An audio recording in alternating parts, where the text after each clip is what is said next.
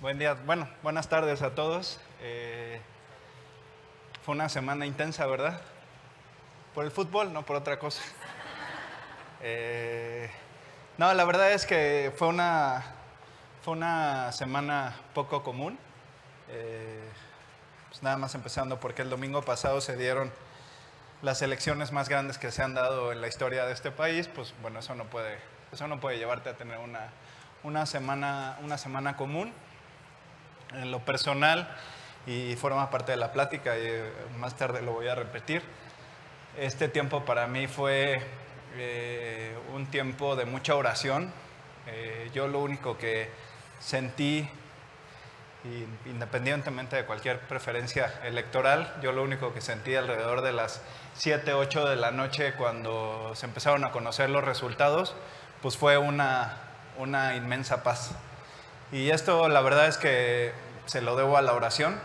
Eh, como nunca había orado por un acontecimiento de este tipo, eh, yo creo que estuve orando por las elecciones unos tres o cuatro meses antes, todos los días, de rodillas eh, y creo que, creo que pasó lo que, lo que Dios quiso que pasara y al final del día pues hubo paz, eh, como quiera hubo estabilidad, entonces pues creo que, creo que debemos estar agradecidos por, por ello, orar por nuestro nuevo presidente, estar de rodillas por él. Yo hoy, hoy gracias a todo esta, este background de oración previo a las elecciones, hoy siento un cargo por, de orar por él como no lo había sentido por por los dos presidentes anteriores que me había tocado ya conocer a Jesús y, ellos siendo presidentes. Y también a mí me recuerda este tiempo una etapa muy especial de mi vida.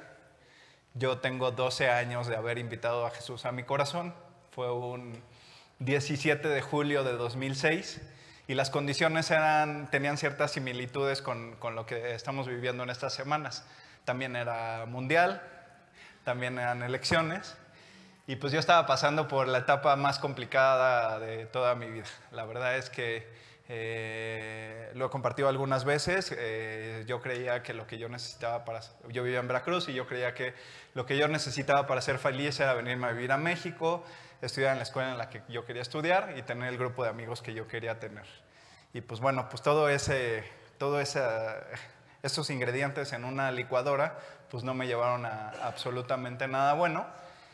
Y justo en ese tiempo era en el que mi vida estaba en los mayores excesos en cuanto a la fiesta y la bebida. De hecho, hicimos hace 12 años, mi grupo de amigos y yo hicimos lo propio con respecto a la, ley seca y pues nos aprovisionamos de la manera correcta para no tener ningún, ningún faltante. Y, pues cuando volteamos la cara eh, llevábamos 48 horas de fiesta, entre partidos de fútbol en la mañana, fiesta en la tarde, porque pues además era el Mundial en Alemania, entonces los partidos eran en la mañana. Eh, así, así llegué yo a votar ese día en las elecciones, en medio de una depresión muy fuerte, crisis nerviosa. Recuerdo que me temblaba la mano al momento de votar. Y gracias a Dios, no recuerdo si fueron 11 o 12 días después, creo que fue como por el 5 o 6 de julio la elección, eh, mi mamá, que, que, llevaba yo creo que alrededor de cinco años orando por mí, que fue la persona que me habló de Cristo, pues al final eh, tomé la decisión más importante de mi vida, que fue abrirle la puerta de mi corazón, y a partir de, de ese momento todo empezó a cambiar. Después, pues seis años después, eh, la verdad es que creo que no hice lo propio, pese a que durante todo ese tiempo sí escuché mucho a a mi maestro y a mi pastor que es Oscar, a nuestro pastor que es Juan Manuel y a mucha gente, hablar sobre la importancia que tiene el orar por tu nación, por tu presidente, por el lugar donde Dios decidió que nacieras. Eh, y la verdad es que no le, hace seis años no le tomé la importancia, la importancia de vida.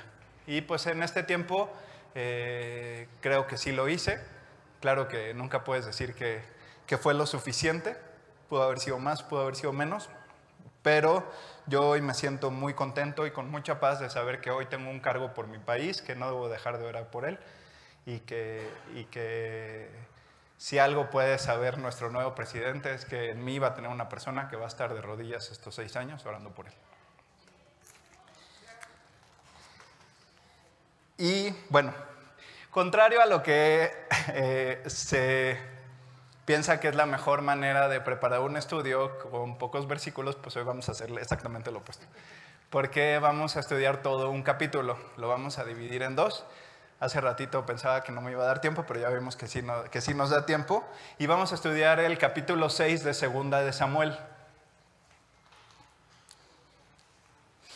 Y lo vamos, aquí sí lo vamos a dividir en dos. Primero vamos a leer del versículo 1 al versículo 11.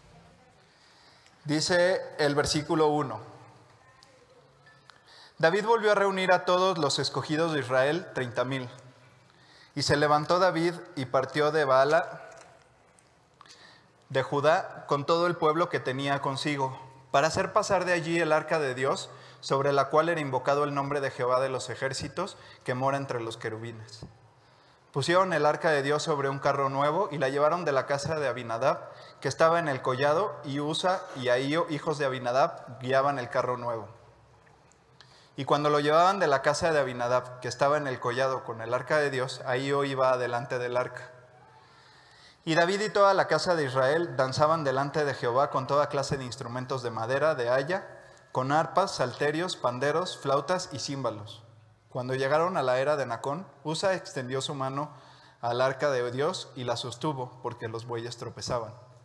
Y el furor de Jehová se encendió contra Usa y lo hirió allí Dios por aquella temeridad. Y cayó allí muerto junto al arca de Dios. Y se entristeció David por haber herido a Usa, y fue llamado a aquel lugar Pérez Usa hasta hoy. Y temiendo David a Jehová aquel día dijo, ¿cómo ha de venir a mí el arca de Jehová? De modo que David no quiso traer para sí el arca de Jehová a la ciudad de David, y la hizo llevar David a casa de Obed Edom Geteo. Y estuvo el arca de Jehová en casa de Obed Edom Geteo tres meses, y bendijo Jehová a Obed Edom y a toda su casa. Bueno, el antecedente, eh, Oscar ahorita nos platicaba de que era el arca, era un mueble, una caja, una caja de madera forrada con oro tenía unas argollas en las esquinas en las cuales se metían unas varas y con estas varas debía de ser transportada. O sea, una persona se ponía adelante y otra se ponía atrás. Se ponían las varas en los hombros y así transportaban el arca. En esta arca estaba ubicada cuando el pueblo de Israel estaba en el desierto. Esta arca estaba ubicada en el lugar santísimo, que era un lugar al cual solamente el sumo sacerdote tenía acceso una vez al año. Y lo que simbolizaba y lo que Dios había prometido a través de este mueble era que su presencia iba a estar en este lugar, en el lugar santísimo. Entonces el arca simbolizaba principalmente la presencia de Dios entre el pueblo de, Israel. Cuando eh, el tabernáculo se movía, sobrenaturalmente el pueblo de Israel era protegido en, el desierto y entonces en el día una nube los cubría y los protegía de las inclemencias del tiempo del desierto. Y en la noche, pues esta, esta, columna de, esta nube se convertía en una, en una columna de fuego que los calentaba porque el, desierto es totalmente extremoso. En, el día pueden haber temperaturas de más de 45 grados y en la noche pueden estar bajo cero. Entonces, eh, conforme se iba moviendo esta nube y esta columna de, fuego, era, el pueblo de Israel tenía que trasladar el tabernáculo y tenía que trasladar también el arca y todos los utensilios que estaban ahí. Cuando el pueblo de Israel entra a la tierra de Canaán, que era la tierra prometida, la tierra donde fluye leche y miel y que Dios había prometido a su pueblo que, eh, que tomarían posesión de ella,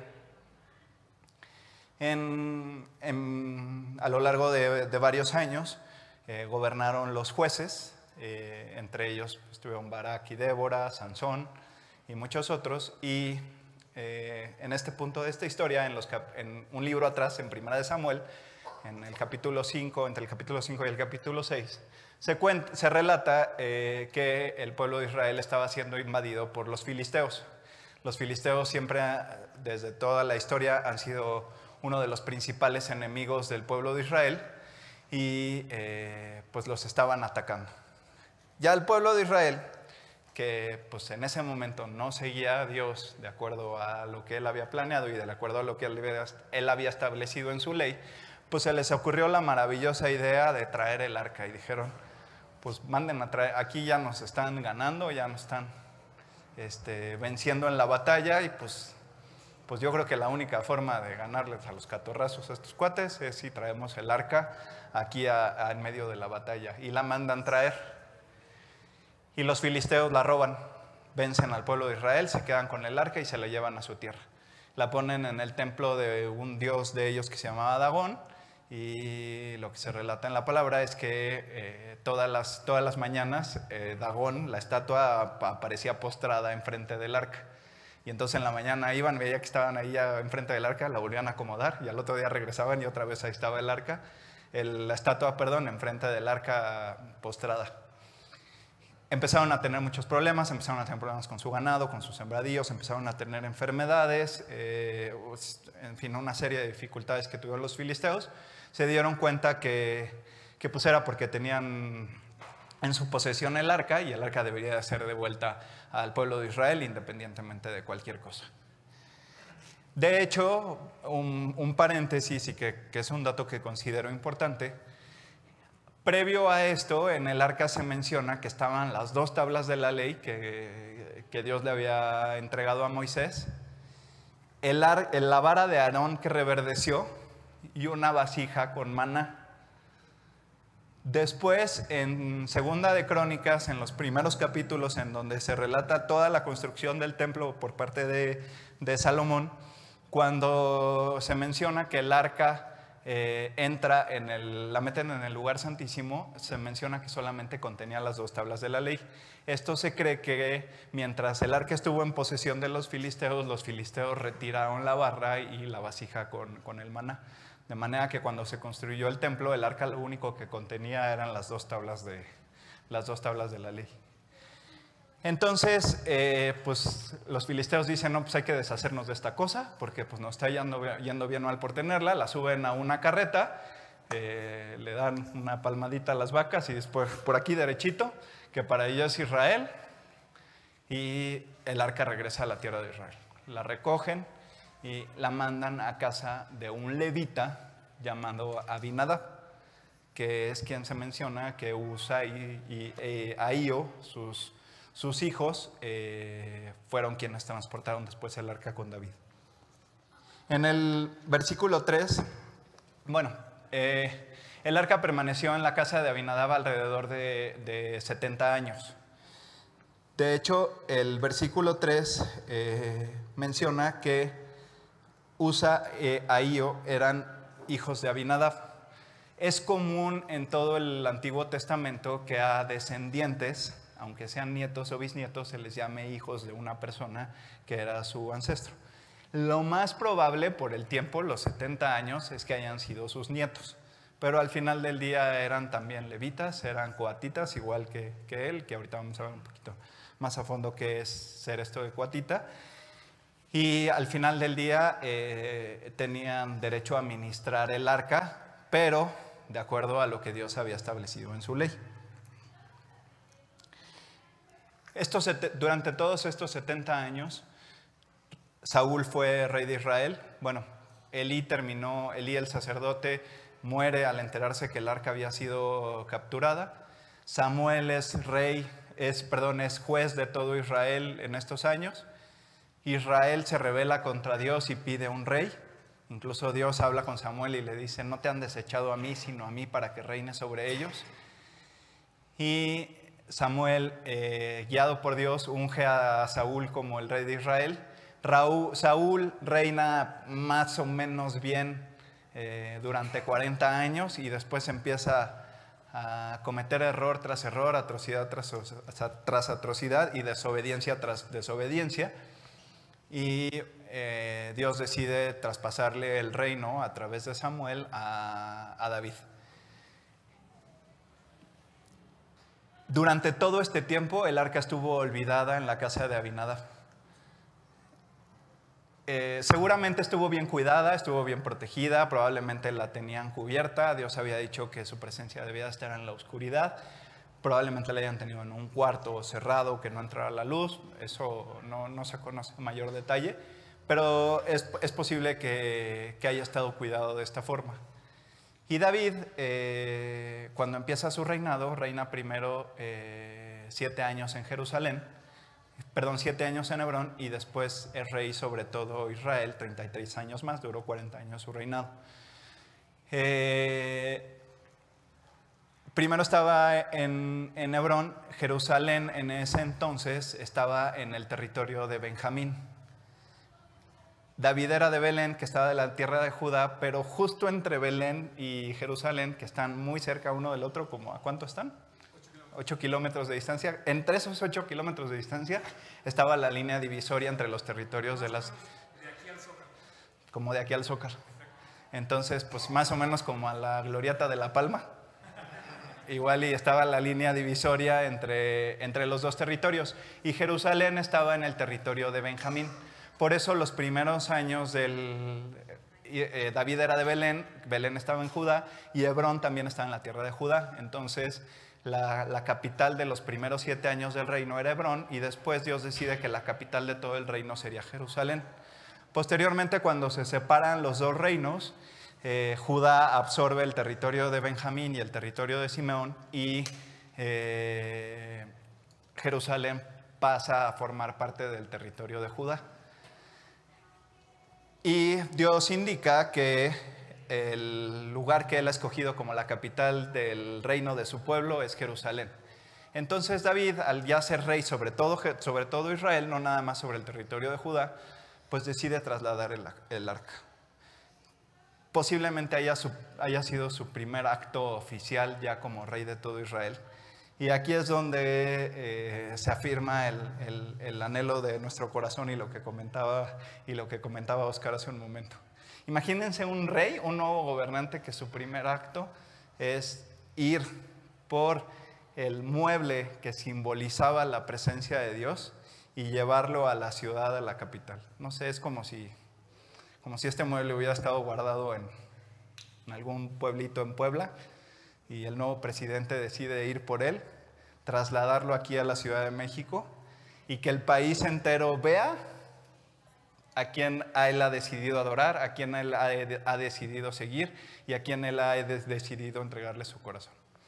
Que todo el pueblo lo vea, que quien quiera puede unirse a él. Estaban esos 30 mil personas que, se mencionan, seguramente era la crema innata de, de Jerusalén y de Israel en ese entonces. Y el propósito del corazón de David era verdaderamente bueno, era verdaderamente correcto. Él quería que todo Israel siguiera al único Dios verdadero. Y en ese entonces, como les decía, el arca simbolizaba la presencia de Dios. Hoy en día no existe el arca. No sabemos si existe o no. Hay muchas versiones. Eh, hay estudiosos que dicen que el arca le escondió Jeremías. Eh, que hoy en día hay, una, hay un instituto muy sólido y grande en Israel, que es el Instituto del Templo, que está esperando el momento de poderlo construir y que va a tardar poco menos de tres meses en construirlo y que el arca por ahí está guardada porque fue recuperada del lugar donde la escondió Jeremías. Eso no es, no es el tema. El, el caso es que hoy nadie sabe su paradero o nadie sabe si existe todavía. Y eso forma parte del plan de Dios. Porque en el momento en el que Cristo murió en la cruz, en el momento en el que dio su último aliento, una mano invisible rasgó de arriba abajo el velo del templo que dividía el lugar santo del lugar santísimo. Y con eso abrió a través de él, a través de su sangre y a través de todos los que los hemos invitado a vivir a nuestro corazón, el acceso libre ante la presencia de Dios. Ahora no existe el arca, ahora existe la presencia de Dios en el corazón de todos los que lo hemos invitado a nuestra vida. Eso es nada más ni nada menos lo que, lo que en ese entonces simbolizaba el arca. Versículo 4. Y cuando lo llevaban de la casa de Abinadab, que estaba en el collado con el arca de Dios, ahí iba delante del arca. Y David y toda la casa de Israel danzaban delante de Jehová con toda clase de instrumentos de madera, de haya, con arpas, salterios, panderos, flautas y címbalos. Bueno, no mencionan dónde iba Usa, pero al saber que ahí o iba adelante, pues podemos asumir que Usa iba en la parte de atrás. ¿no? Uno iba adelante y otro iba atrás del carro. Oye, Beto, ¿no que no está bien danzar? ¿O no que no está bien bailar? No. ¿Por qué entonces iban bailando? Pues no, no llevaban un grupo de cumbias festejando el traslado del arca. Iban tocando música, iban eufóricos, iban gozosos por lo que estaba ocurriendo, por el, poder al fin trasladar el arca, el arca de Israel a la capital de la tierra prometida. E iban con el movimiento de la música, el capinar, iban brincando, cantando, bailando al movimiento de la música en símbolo de adoración y de alabanza a Dios. Entonces no estaban en parejitas dando vueltecitas ni, ni, nada de eso. Era simplemente algo que ellos estaban simbolizando como eh, parte del gozo y, la felicidad y la euforia que sentían de poder tener la presencia de Dios en la que iba a ser la capital del reino. Versículo 6, cuando llegaron a la era de Nacón, Usa extendió su mano al arca de Dios y la sostuvo, porque los bueyes tropezaban. Y aquí es uno de los puntos medulares del estudio, porque cuando los filisteos regresaron el arca a Israel, pues los filisteos no eran parte del pueblo de Dios, entonces pues no tenían eh, razón alguna, aunque si ellos hubieran querido hubieran sido aceptados como extranjeros, pero no tenían razón alguna para, para obedecer lo que la ley decía con respecto al traslado del arca. Y pues la subieron a una carroza, como les decía, eh, aventaron las vacas, le dijeron váyanse aquí derechito, y, así llegarán a la tierra de Israel y ya que quedaremos librados de, esta cosa que fue tener el arca aquí. Pero la ley había sido perfectamente clara. Abinadab era de un grupo de los eh, levitas que se llamaban los cuatitas. Así como existían los cuatitas, existían otros grupos que se llamaban los coreitas, y todos tenían un ministerio diferente. Unos estaban encargados de la música, otros, otro grupo de los levitas estaba encargado de doblar las telas del tabernáculo para poder ser transportadas. Otro grupo de levitas estaba encargado de cuidar y transportar los utensilios que estaban dentro del tabernáculo. Otro grupo de levitas transportaba el altar y el mar de bronce. Entonces cada uno tenía su propio ministerio. Los cuatitas estaban encargados de la transportación del arca. La transportación debía hacerse con estas dos varas metidas en los aros en el arca y las personas uno adelante y el otro atrás llevando el arca. Posiblemente hayan sido cuatro, uno de cada lado. No era un mueble muy grande ni, muy pesado. El oro no es un material de, mucho peso. Pero esta era la forma en la cual Dios había indicado que, que se podía, que se debía de transportar el arca y el arca solamente podía ser tocada por el sumo sacerdote una vez al año cuando entraba en el lugar santísimo. Nadie podía tocar el arca. Entonces, primer gran error. Se les ocurrió, sí está, les repito, sí estaba muy bien la intención del corazón de David y de todos los que estaban alrededor. Era muy correcto el querer trasladar el arca de Dios a, a Jerusalén, a la capital del reino, pero lo tenían que hacer de la forma correcta. La forma correcta era que le hubieran puesto esas dos varas y ahí y Usa debió de haber ido uno adelante y el otro atrás, caminando, transportando el arca, no adentro de un carro. Encima de todo esto, pues Usa dice, no hombre, pues está cayendo el, carro, este, ya se atascaron los, los, animales, eh, seguramente había rocas o pudo haber estado mojado el, el terreno y ve que el arca como que se se tambalea, está a punto de salirse del, arca y sale corriendo y como superhéroe la abraza para que no se caiga y Dios eh, pues lo hiere de muerte por esta, por esta gravísima falta. ¿Derivado de qué? De una desobediencia inicial. Yo, yo pienso que Dios dijo, bueno, pues esto sí ya, ya se salió de cualquier límite de la tolerancia, están desobedeciendo completamente a la ley y a mis indicaciones y pues tiene que haber, tiene que haber consecuencias. ¿Y cuál es el, el punto principal de todo esto? Que muchas veces nosotros esa euforia, ese sentimiento, ese gozo por querer servir, por querer ayudar, por querer estar, por querer predicar, cantar, bailar, lo que ustedes quieran, se produce en el corazón de los creyentes. Pero Dios dejó establecido en su palabra cuáles eran los caminos que Él había indicado para servirle. Hoy en día eh, la palabra está completa, eh, como lo dice en 1 Corintios 13, cuando, entonces cuando venga lo perfecto, entonces lo que es en parte se acabará, refiriéndose a la palabra de Dios. Hoy lo único que falta por cumplirse dentro de la palabra es la segunda venida de Cristo. Todo lo demás ya está completo. En ese entonces existían profetas y existían sacerdotes. Eh, si ustedes han leído eh, eh, las cartas de Samuel y de, y de Reyes, pues menciona cómo le hacía a David cada vez que quería salir a la guerra. Pues él agarraba y decía, bueno, pues voy a salir a la guerra, pues a ver, háblenle al sacerdote para preguntarle, para que pida, le pregunte a Dios cómo le tenemos que hacer. Si, si, en, en primero lo que le preguntaba es, ¿sí vamos a ir a la guerra? Sí. ¿Cómo, cuándo, dónde, con quién? Eh, todo se lo, absolutamente todo se lo preguntaba Dios, eh, David a Dios.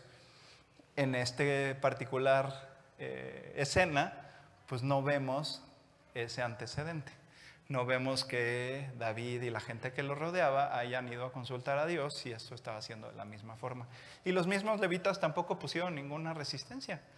Tampoco vemos que nadie llegara y le dijera, oye David, así no se hace. Está bien, qué buena onda que quieras servir a Dios, qué buena onda que quieras llevar el arca a Jerusalén, pero lo tienes que hacer de la forma correcta. No podemos dejarnos llevar por esa euforia y por, ese, por esos, ese gozo y ese sentimiento de querer servir y simplemente hacer las cosas de acuerdo a nuestros términos y no de acuerdo a la voluntad de Dios. También algunas otras veces, pues hemos visto, eh, eh, yo tengo pues, casi 12 años de congregarme aquí y casi, poquito más de 11 años de, estudiar la Biblia con Oscar y pues durante todo este tiempo he visto a mucha gente ir y venir, gente que ha querido participar, que ha querido estar y pues simplemente eh, están un par de semanas aquí, un mes cuando mucho y después pues desafortunadamente ni siquiera los volvemos a ver. Y eso es parte de la, de la euforia. Algunas otras veces en el momento en el que, en el, que el orgullo... Eh, o la dureza del corazón te enfrenta a que alguien te diga que no es en tus propios términos, sino de acuerdo a la voluntad de Dios, pues a veces no, no nos gusta mucho eso y, y decidimos tirar la toalla, pero eso no debe de ser así porque las bendiciones vienen de obedecer la voluntad de Dios. Versículo 7, y el furor de Jehová se encendió contra Usa y lo hirió allí Dios por aquella temeridad y cayó allí muerto junto al arca de Dios. Y se entristeció David por haber herido a Usa y fue llamado a aquel lugar Pérez Usa hasta hoy. Y temiendo David a Jehová aquel día, dijo, ¿cómo ha de venir a mí el arca de Jehová? De modo que David no quiso traer para sí el arca de Jehová a la ciudad de David y la hizo llevar David a casa de Obed Edom Geteo. Y estuvo el arca de Jehová en, en casa de Obed Edom Geteo tres meses y bendijo Jehová a Obed Edom y a toda su casa. Obededom también era un levita, también era un cuatita, entonces eh, era parte del ministerio de la transportación del arca. Seguramente Obededom hizo lo mismo que Abinadab había hecho en su momento, seguramente la cubrió, la puso en un lugar apartado y pues fue un tiempo de, mucha oración, de mucha consulta. Yo me imagino conociendo el, corazón de David y, y el cómo reaccionaba a las llamadas de atención o a la disciplina por parte de Dios, pues seguramente fue un tiempo en el que estuvo consultando a través de los sacerdotes, de los profetas. En el capítulo siguiente, en el capítulo 7, se menciona la historia de cuando David tuvo en su corazón construir el templo. Y ahí sí se menciona lo que en el capítulo 6 no, que estaba cerca del profeta Natán. El profeta Natán eh, le dice a David en principio, pues haz lo que, lo, que, lo que está en tu corazón porque el Señor está contigo. Pero después Dios, esa misma noche, para, que no para no dejar pasar más tiempo, y a través del profeta Natán, para no generar ninguna confusión en David, eh, Dios le dice a Natán que le diga a David que, que no, que el plan que Dios tiene para el resto de la vida de David es muy diferente y que sí y que él nunca ha indicado que, necesita que, que, se le construya una casa. Que le parece bien la idea, pero que David no la va a construir, que será su hijo Salomón quien la, quien la construirá. Y el mismo profeta Natán, les digo, es, es, es este, increíble ver cómo, cómo, cómo Dios no es un Dios de confusión. Utiliza la misma persona y en un momento rápido, exactamente al otro día, para que no se generara ningún tipo de, de anhelo adicional en la vida de David. Entonces, pues seguramente se juntaron todos los levitas, estudiaron la ley, vieron el libro de números, dijeron, oye, pues es que metimos la pata hasta el fondo. O sea, lo hicimos, pero, pero perfectamente mal. Y entonces David, versículo 12, la segunda parte del capítulo, fue dado aviso al rey David diciendo, Jehová ha bendecido a la casa de Obededom y todo lo que tiene a causa del arca de Dios. Entonces David fue y llevó con alegría el arca de Dios de casa de Obededom a la ciudad de David. Y cuando los que llevaban el arca de Dios habían andado seis pasos, él sacrificó un buey y un carnero engordado. Y David danzaba con toda su fuerza delante de Jehová y estaba David vestido con un efod de lino. Así David y toda la casa de Israel conducían el arca de Jehová con júbilo y sonido de trompeta. Cuando el arca de Jehová llegó a la ciudad de David, aconteció que Mical, hija de Saúl, miró desde una ventana y vio al rey David que saltaba y danzaba delante de Jehová, y, y le menospreció en su corazón. Metieron pues el arca de Jehová y la pusieron en su lugar en medio de una tienda que David había levantado, y sacrificó David holocaustos y ofrendas de paz delante de Jehová. Y cuando David había acabado de ofrecer holocausto, los holocaustos y ofrendas de paz, bendijo al pueblo en el nombre de Jehová de los ejércitos. Y repartió todo el pueblo, a todo el pueblo y a toda la multitud de Israel, así a hombres como a mujeres, a cada uno un pan y un pedazo de carne y una torta de pasas. Y se fue todo el pueblo, cada uno a su casa. Volvió luego David para bendecir su casa, y saliendo Mical a recibir a David, dijo, Cuán honrado ha quedado hoy el rey de Israel, descubriéndose hoy delante de las criadas de sus siervos, como se descubre sin decoro un cualquiera. Entonces David respondió a Mical, fue delante de Jehová quien me eligió en preferencia de tu padre y de a toda tu casa para constituirme por príncipe sobre el pueblo de Jehová, sobre Israel. Por tanto danzaré delante de Jehová, y aún me haré más vil que esta vez, y seré bajo a tus ojos, bajo a tus ojos pero seré honrado delante de las criadas de quienes has hablado. Y Mical, hija de Saúl, nunca tuvo hijos hasta el día de su muerte. Entonces, eh, la segunda parte del capítulo reafirma que el anhelo de David era perfectamente correcto de trasladar el arca, pero debía de hacerse de la forma correcta. Los anhelos de nuestro corazón pueden ser los correctos, pero deben de hacerse conforme a la voluntad de Dios y no conforme a nuestro propio criterio, porque pues nuestro propio criterio no, no suele llevarnos a, absolutamente nada bueno. Dios nunca dijo que fuera a ser fácil, ni que no fuéramos a recibir ataques, ni que fuéramos a recibir críticas, incluso por parte de las personas más cercanas.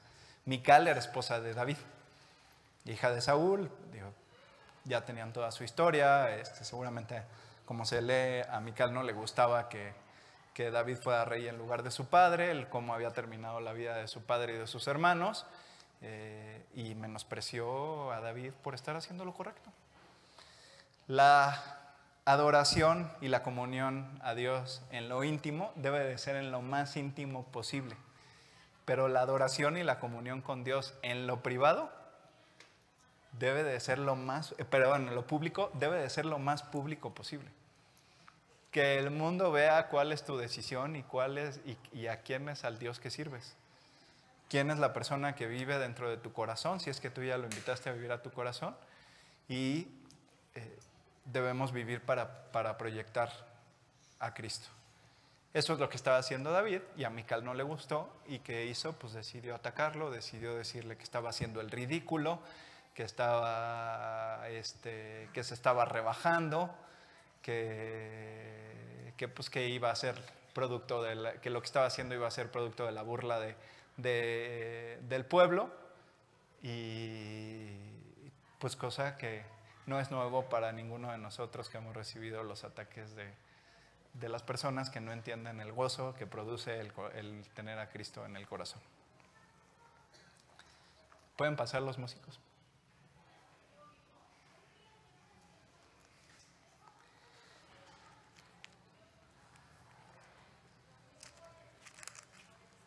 Como les comentaba, hoy ya no existe el arca, no sabemos si existe en algún lugar o no, yo pienso que no, porque si no porque todo, todo el plan de Dios tiene la característica de, que siempre hace sentido como ninguna otra cosa.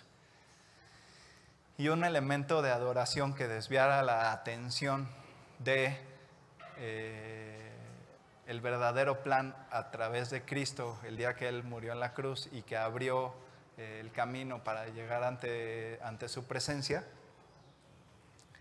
pues no hubiera, no hubiera, hubiera generado distracciones. Como les decía, ese velo se rasgó para que nosotros tuviéramos libre acceso ante la presencia de Dios. Hoy no necesitamos un arca, hoy lo que necesitamos es abrirle la puerta del corazón, que Él entre. Y en Hebreos 4:16 dice, acerquémonos pues confiadamente al trono de la gracia para alcanzar misericordia y hallar gracia para el oportuno socorro.